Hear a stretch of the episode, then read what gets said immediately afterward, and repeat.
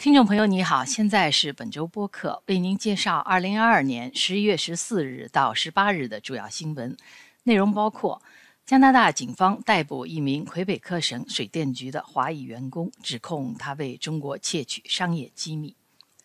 加拿大议会委员会将对有关中国试图干涉加拿大选举的信息进行调查；世界人口达到八十亿，但同时面临人口老龄化的严峻局面。西方媒体热议习近平教训特鲁多。加拿大军队首次接受永久居民。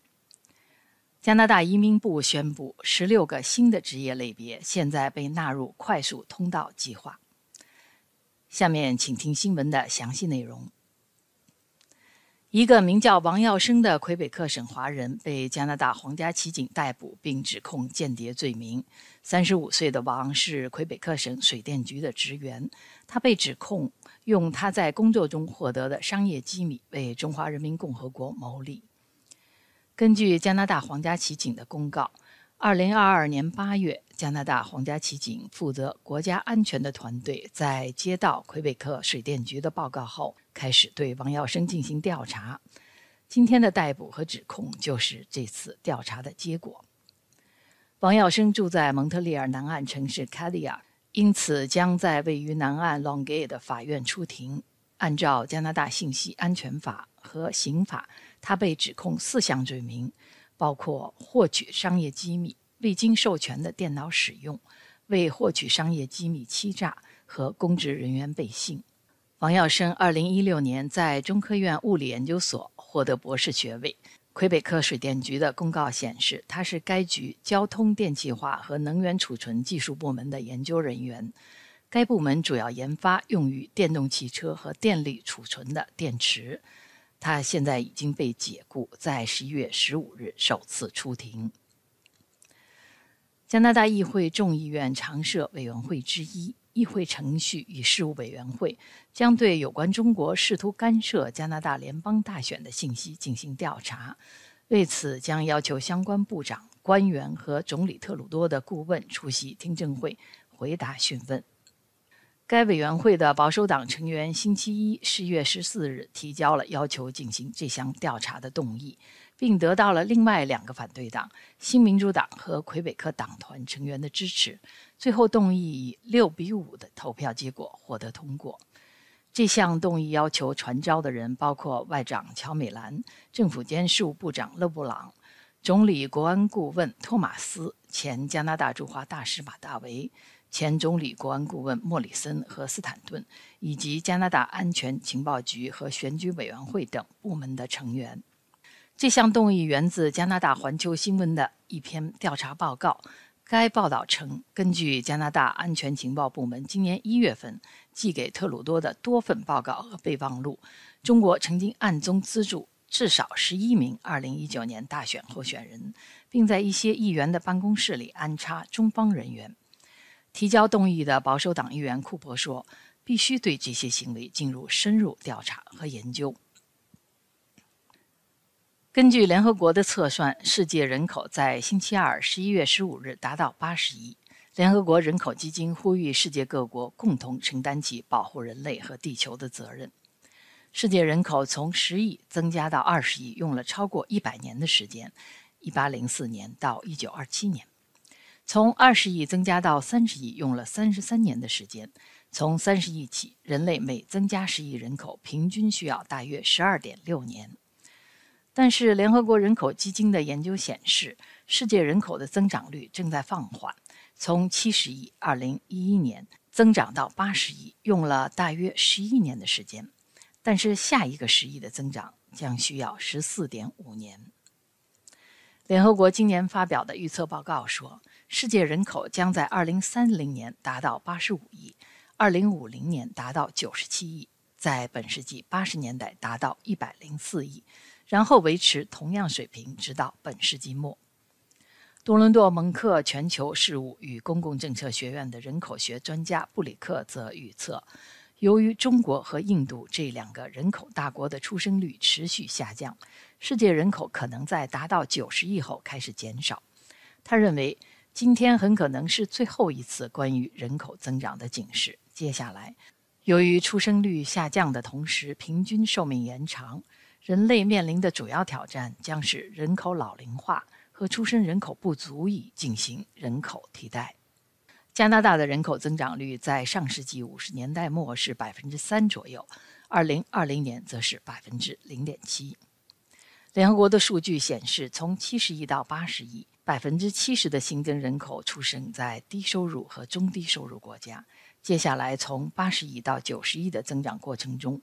这个比例将超过百分之九十。因此，如何确保所有国家都有能力维持良好的生活质量，是目前最大的挑战。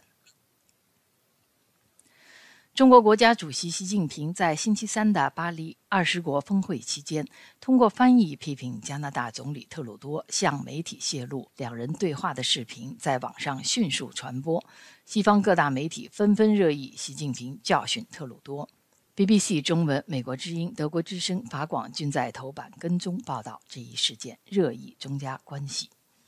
据加拿大广播公司 CBC 报道，有西方评论家和前外交官称，习近平对特鲁多的威胁性语言是罕见的、令人惊讶的举动。前外交官、加拿大中国问题专家查尔斯·伯顿说：“我们还没看到过中国国家主席对另一个国家的领导人使用这样非外交的粗暴语言。”